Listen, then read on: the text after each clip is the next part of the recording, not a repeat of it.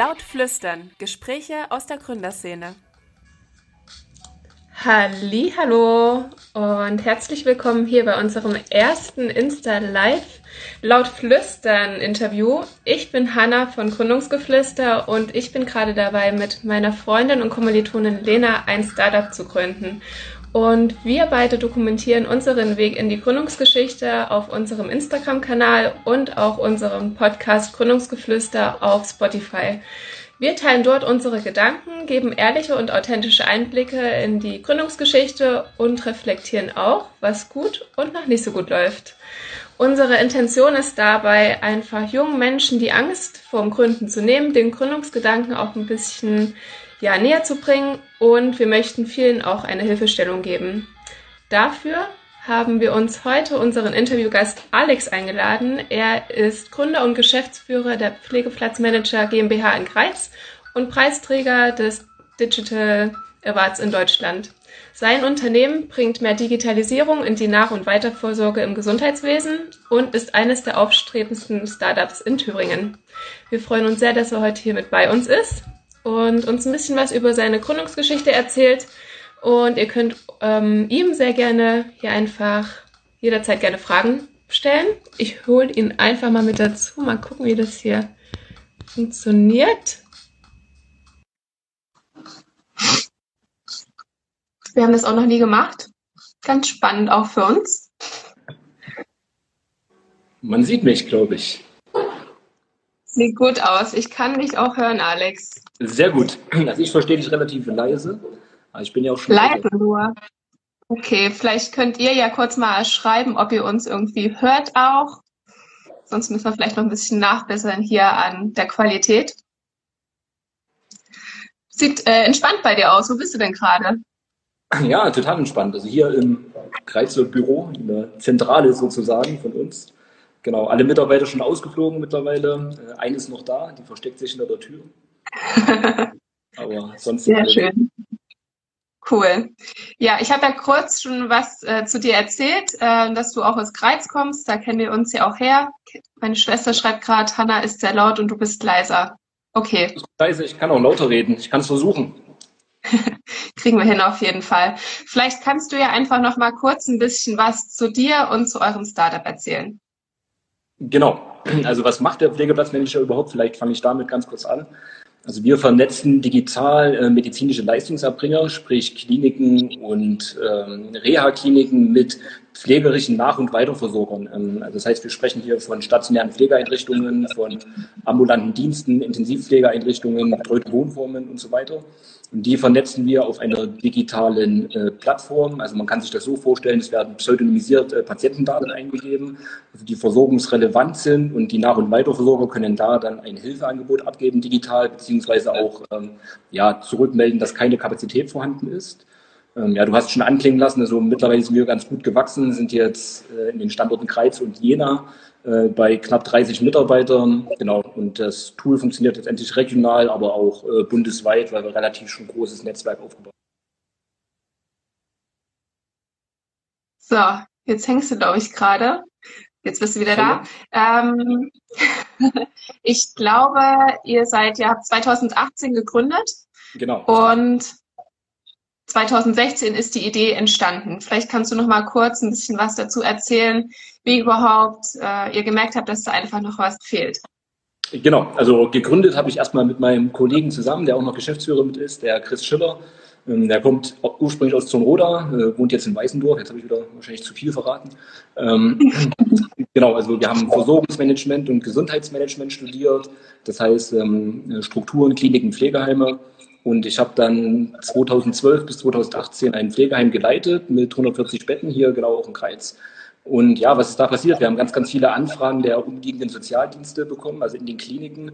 Ähm, das waren am Tag so 20 bis 30 Anrufe. Ähm, die haben wir meist beantwortet mit Nein, wir haben keinen Platz.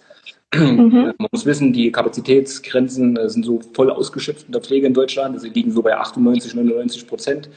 Ähm, deswegen also die Antwort immer nein. Dazu kamen ganz, ganz viele Angehörigengespräche, die bei uns im Büro waren, die den Tränen aufgelöst waren. auch dort mussten wir immer sagen, nein, wir haben keinen Platz. Wir konnten aber auch nicht mal sagen, gehen Sie doch fünf Kilometer weiter oder zehn Kilometer weiter. Ähm, da wissen wir, da ist ein freier Platz für Sie. Ähm, das war also auch nicht möglich. Und das waren eigentlich 2016 so die Triebfedern, um zu sagen, äh, lass uns ein Tool einkaufen. Das war eigentlich der ursprüngliche Plan. Wir haben mhm. dann Marktrecherche betrieben, da gab es nichts weiter. Ähm, ja, und dann haben wir uns eigentlich eher so zum Feierabend hingesetzt, äh, bei dem Bierchen einen Businessplan geschrieben ähm, und eher aus Spaß am Thüringer Gründerpreis 2017 teilgenommen. Und den hatten wir dann unerwartet gewonnen. Dann kamen Investoren auf. Äh, ja, und bei uns war jetzt nicht so diese typische Story, dass wir 50 Investoren angeschrieben haben, ähm, um, um ein Invest gebeten haben, sondern es war sehr viel Glück und Zufall dabei, das muss man auch ehrlich sagen. Ähm, genau, aber so konnten wir am Ende dann 2018 im Februar die Pflegeplatzmanager GmbH gründen. Genau, das war so die Grundstory. Sehr schön. Beim Bier den Businessplan geschrieben. Ich glaube, viele Leute werden sich jetzt an dich wenden und fragen, wie man das mit einem Bier machen kann. Ähm, äh, sehr schön. Vielleicht kannst du kurz noch mal ein bisschen was dazu erzählen, welches, welche deiner persönlichen Stärken für dich selber als Unternehmer am hilfreichsten ist. Oh, die persönlichen Stärken, ja, also so diese typischen Floskeln eigentlich, äh, Durchhaltevermögen, äh, Branchenwissen halte ich für ganz, ganz wichtig. Ähm, ja, mein Lieblings Code war eigentlich früher so Fake it before you make it. Ähm, also auch da gebe ich das immer gerne jedem Gründer nochmal mit. Also bevor man zwei Jahre entwickelt, ohne zu wissen, ob die Idee auch funktioniert, sondern vielleicht nur ein Hirngespinst war, ähm, da wirklich versuchen, an den Markt zu gehen, äh, zu schauen, äh, gibt es überhaupt jemanden, der bereit ist, auch Geld dafür zu bezahlen. Also das ist ein ganz, ganz wichtiges Thema, äh, sich da nicht zu verrennen. Genau, aber sonst Durchhaltevermögen nicht allein gründen wäre auf jeden Fall wichtig, ähm, was uns auch geholfen hat. Ähm, genau, genau. Das wären solche Themen, die auf jeden Fall geholfen haben. Ja, ein bisschen relaxed sein. Also das gehört auch dazu, nicht alles zu ernst nehmen, aber auch die nötige Ernsthaftigkeit natürlich trotzdem haben. Also wir haben keinen typischen, szenetypischen Kicker äh, im, im, Büro oder keine Dartscheibe, sondern wir konzentrieren uns mhm. schon auf äh, Arbeit und die Strukturen.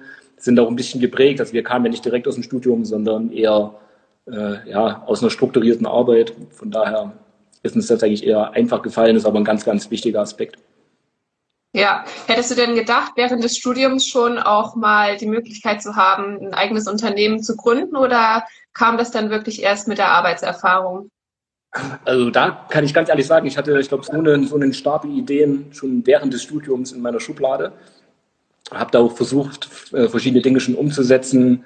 Ja, ist aber so ein bisschen am Mut gescheitert damals noch, ähm, obwohl ich jetzt im Namen mit ein bisschen Abstand auch sagen würde, aus dem Studium direkt gründen ist wahrscheinlich sogar einfacher, als äh, einen Job aufzugeben, wo man ganz gut verdient hat. Ähm, der Schritt war dann wiederum nicht so einfach. Ähm, ja, genau.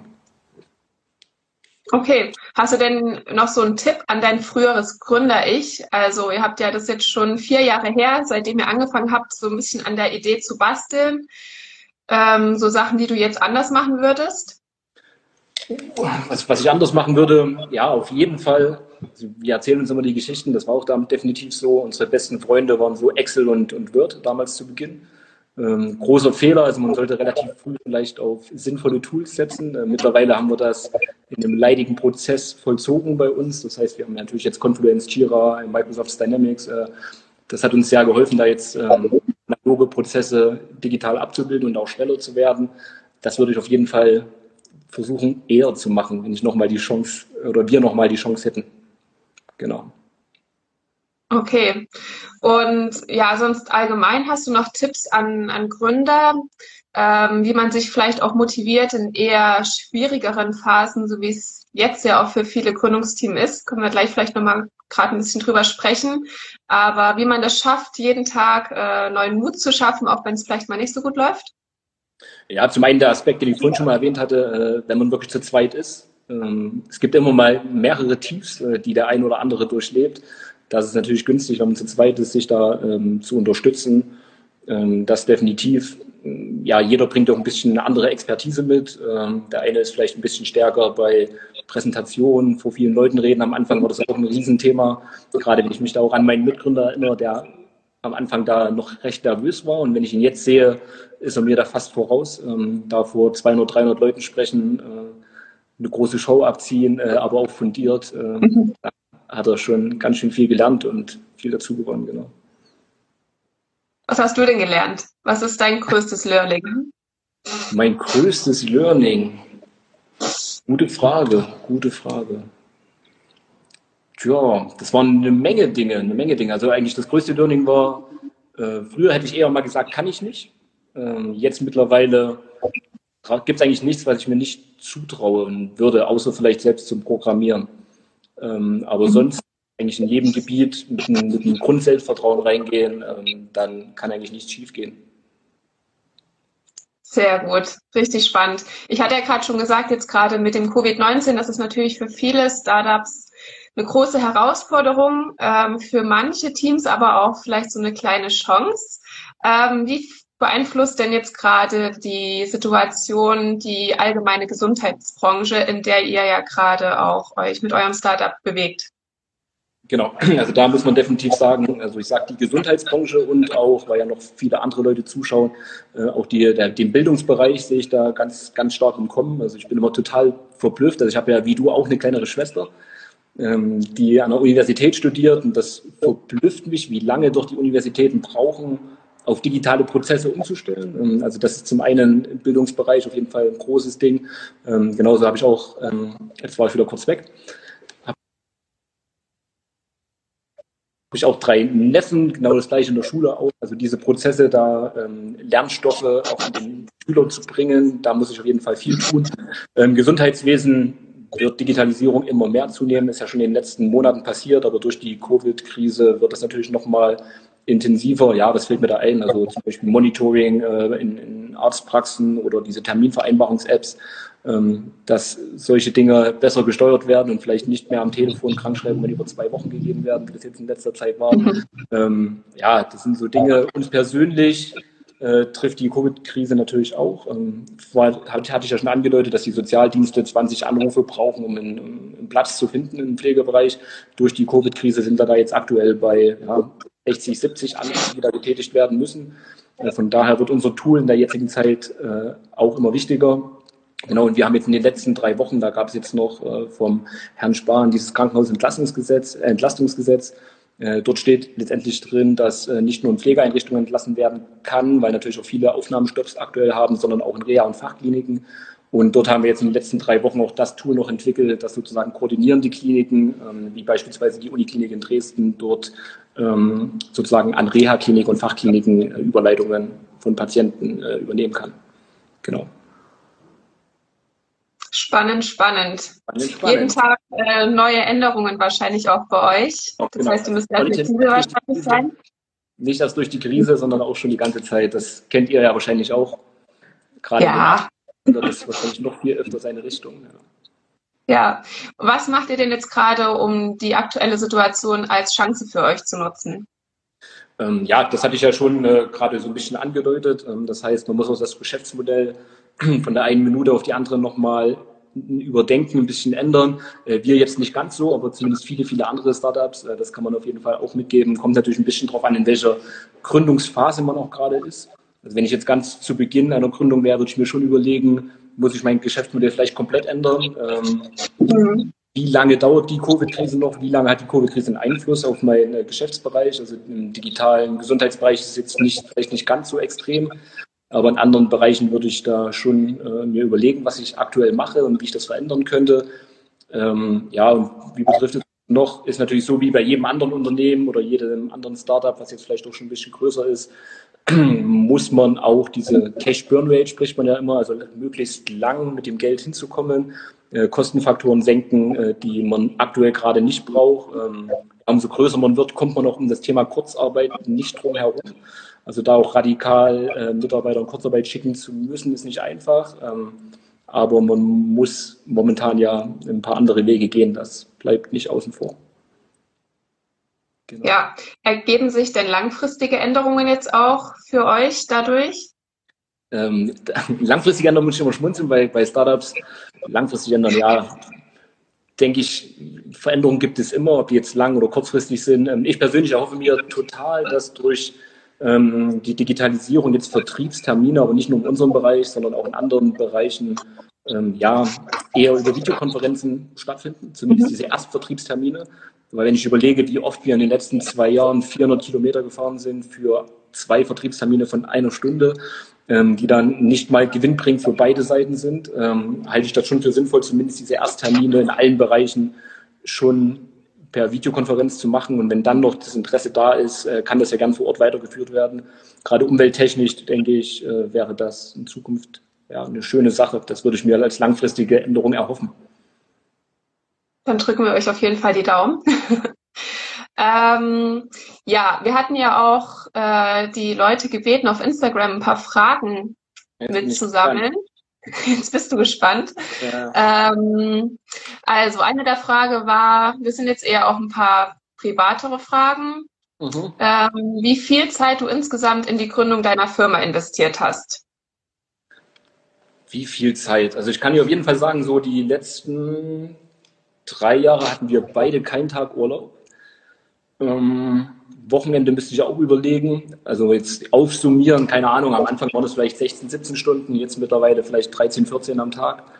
Ähm, das müsste ich jetzt aufsummieren auf, auf drei Jahre. Also es war eine Menge Zeit auf jeden Fall. Okay, aber ist es jetzt langsam schon wieder etwas ruhiger geworden? Kannst du auch irgendwie mal ein Wochenende genießen oder? Ja, geht schon. Wir haben dann irgendwann mal angefangen ähm, zu sagen, dass wir uns vielleicht am Wochenende so ein bisschen reinteilen ähm, dass mhm. Chris ein Wochenende macht, ähm, dann mal ich ein Wochenende. Ich habe auch selber das auch so ein Learning. Also ich bin dann eher der Typ, der schon mal einen Tag Pause braucht. Äh, Chris ist wirklich eine Arbeitsmaschine. Ähm, das habe ich schon vor einem Jahr mal bei dem Interview gesagt, dass es ein unglaubliches Arbeitstier ist. Äh, hat sich bis jetzt immer noch nichts geändert. Ähm, ja, also es geht schon mal einen Tag frei zu machen. Also das sollte schon drin sein. Okay. Wie wichtig ist denn für dich oder für euch auch die Unterstützung von Familie und Freunde? Total. Also ohne, ohne Familie und Freunde geht, glaube ich, nicht. Also meine Familie hält mir total den Rücken frei bei ganz, ganz vielen Dingen. Ähm, ja, und Freunde gibt nichts Wichtigeres, gerade abends äh, nach einem stressigen Tag dann äh, bei einem guten Kumpel im Garten zu sitzen mit drei, vier Leuten. Das ist ein enger Kreis geworden. Also früher waren das mal noch deutlich mehr, als man noch mehr Zeit hatte. Jetzt hat sich das so ein bisschen konzentriert auf eine Handvoll Leute. Äh, umso wichtiger sind die dann als Rückhalt, genau. Okay, aber das schaffst du jetzt mittlerweile auch schon, dann noch abends nochmal abzuschalten. Ja, also das Bier schon abends mit Freunden habe ich immer geschafft, sonst würde ich lügen. Das wollte ich hören. ja, ja. Sehr gut. Der Philipp hat die Frage noch gestellt, mit welcher ähm, Stadtfinanzierung ihr gestartet seid. Ähm, wir hatten damals eine niedrig sechsstellige Startfinanzierung bekommen durch unseren Lead-Investor, ist die BMT, also die Beteiligungsmanagement Thüringen GmbH. Ähm, mhm. Das war damals so ein Starterprogramm. Ähm, wir hatten ja viel, außer ein bisschen Blatt Papier. Also es war wirklich viel Glück äh, und auch großer Vertrauensvorschuss äh, unserer Investoren, die hoffe ich, äh, falls das mal hört oder sieht, äh, nicht enttäuscht worden sind. Da denke ich, äh, ja, das kann ich, kann, kann, können wir so behaupten zumindest.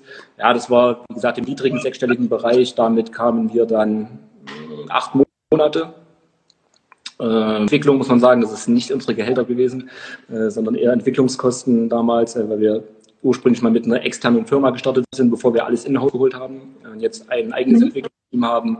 Genau, und dann später im Oktober 18 haben wir dann die erste siebenstellige Finanzierung gekriegt.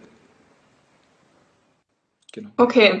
Ich habe gerade gesehen, hier kommen jetzt gerade auch schon ein paar Fragen rein. Zum Beispiel, Jetzt geht es um Finanzen. Wie lange ihr gebraucht habt, bis ihr grüne Zahlen, ich denke mal, Sie meinen schwarze Zahlen, äh, geschrieben habt. Grün auch gut. Alles besser als rot. Ja, ähm, ja, das ist natürlich jeder, der sich so ein bisschen im Startup-Segment auskennt. Ähm, grüne Zahlen zu schreiben, ähm, ist ja nicht das, das was jetzt im, im, absoluten Vordergrund steht. Also man könnte jetzt ähm, alles runterfahren, äh, ohne, ohne jetzt auf Wachstum zu gehen, dann könnte man die jetzt schon schreiben. Definitiv. Ähm, so, dass natürlich viele Segmente im Gesundheitswesen ja noch digitalisiert werden. Also es sind nicht nur die Nachversorger ähm, im Bereich Pflege, sondern auch äh, Heil- und Hilfsmittellieferanten, ähm, Transportdienste und so weiter. Äh, Das heißt, wir sind immer wieder in Bereichen, wo noch kein Geld reinkommt, was neu entwickelt wird. Von daher ist es jetzt nicht abzusehen, wann man grüne Zahlen jetzt schnell schreiben muss. Ähm, Zielstellung ist aber schon, dass das ja, spätestens nächstes Jahr dann ähm, der Fall sein wird. Mhm. Aber wir könnten, wir könnten, wenn wir wollten, könnten wir schon. Okay. äh, ist ja auch eine gute Aussicht auf jeden Fall. Ähm, hier kam jetzt noch die Frage rein, bei was ihr während der Gründung zu viel Zeit verloren habt, rückblickend. Bei was wir zu viel Zeit verloren haben. Ja, man, also ich habe bis Oktober 2018 noch in einem Pflegeheim geleitet. Das hätte man rückblickend vielleicht mit ein bisschen mehr Mut schnell bekommen können. Also die ersten Monate hat Chris allein hingehauen, seinen Job, und hat sechs Monate allein gearbeitet. Und ich bin dann nach Feierabend dazu gestoßen. Also das hätte man mit ein bisschen mehr Mut ähm, auf jeden Fall verschlanken können. Ähm, ja, und eventuell IT-mäßig hätten wir natürlich auch gerne lieber ein größeres Entwicklungsteam von Anfang an gehabt. Ähm, da hätten wir natürlich auch viel Zeit sparen können, Fehler vermeiden können.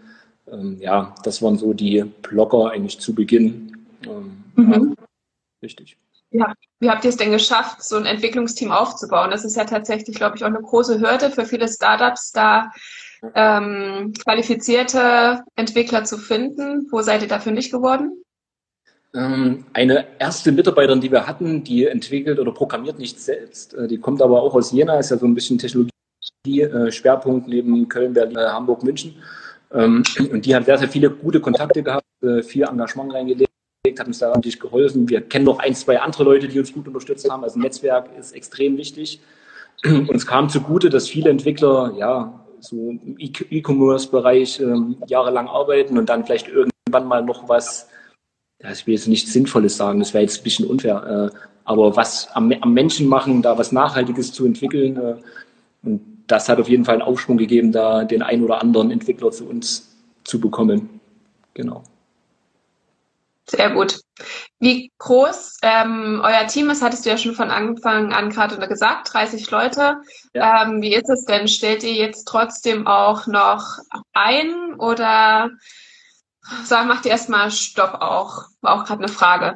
Also wenn dann eher punktuell, also Entwickler technisch suchen wir immer, weil da kann man nie genug bekommen, äh, um natürlich noch mehr Schwung aufzunehmen. Äh, ich hatte ja vorhin die ein bisschen erwähnt, die wir auch ähm, automatisiert hatten oder haben. Das heißt, wir sind jetzt nicht gezwungen und wir wollen auch nicht auf 100 Mitarbeiter, äh, müssen wir auch nicht. Das heißt, die Mitarbeiter, die wir haben, die ich glaube, jetzt ist dein Ton weg, Alex. Das Internet im Kreis, das ist so eine Sache. Ich sag's euch. Genau, wenn ihr sonst auch Fragen an äh, Lena und mich zum Beispiel habt, also hier ist er wieder. Bestochen.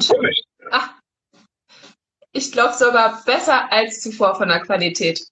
Ähm, wo waren wir gerade stehen geblieben? ähm, bist du grundsätzlich eher ein spontaner Typ oder planst du lieber? Wie, wie ist das? In, welcher, in welchem Hinblick? Jetzt einfach äh, privat auch. äh, ja, schon eher spontan. Okay, das hilft natürlich auch im Gründerdasein, sich äh, da auf neue Sachen immer einzustellen. Und deswegen würde ich jetzt gerne noch eine kleine Schnellfragerunde auch mit dir spielen. Schön, wenn du so spontan bist. Also es ist immer eine, eine Oder-Frage und du musst immer eins der beiden Begriffe einfach auswählen. Okay. Kaffee oder Tee? Kaffee. Film oder Serie? Serie. Anzug oder Casual? Beides okay. Es muss eine Oder-Frage sein. Na dann vom Anzug. Okay. Bier oder Wein? Bier. Das hat ganz schön lange gedauert. Das ist auch, ist auch beides okay. Okay. Morgenmuffel oder Frühaufsteher? Morgenmuffel. Träumer oder Realist? Realist. Nutella mit oder ohne Butter? Gar kein Nutella. Okay. Und sagst du Walnuss oder Walnuss? Das sage ich wahrscheinlich relativ selten. Das sage ich Walnuss. Wie? Walnuss. Okay. Dann müssen wir das jetzt, glaube ich, hier wirklich beenden. Ich bin nämlich gegen Walnuss auf jeden Fall. ähm, ist immer eine ganz lustige Diskussion. Kann ich nur empfehlen, fragt eure Bekannten mal, wie sie das aussprechen. Cool, Lena schreibt gerade noch Käse mit oder ohne Schokolade, aber da du ja auch eh keine Schokolade isst, Nutella. Ich finde beides super. Eben nur Käse, so ist okay. Okay, cool. Dann würde ich mich ganz, jetzt bist du weg, jetzt hörst du gar nicht mein, mein Dankeschön. Mal gucken, ob du gleich nochmal reinkommst. Ist aber auch echt eine blöde Uhrzeit. Hier bist du wieder. Ähm, ja, dann würde ich sagen, vielen lieben Dank auf jeden Fall. Oh. An dich und das Team. Ganz liebe Grüße. Und ja, viel Erfolg für euch und für euer Produkt. Und ja, dann würde ich sagen, wir hören uns und macht's gut, bleibt gesund.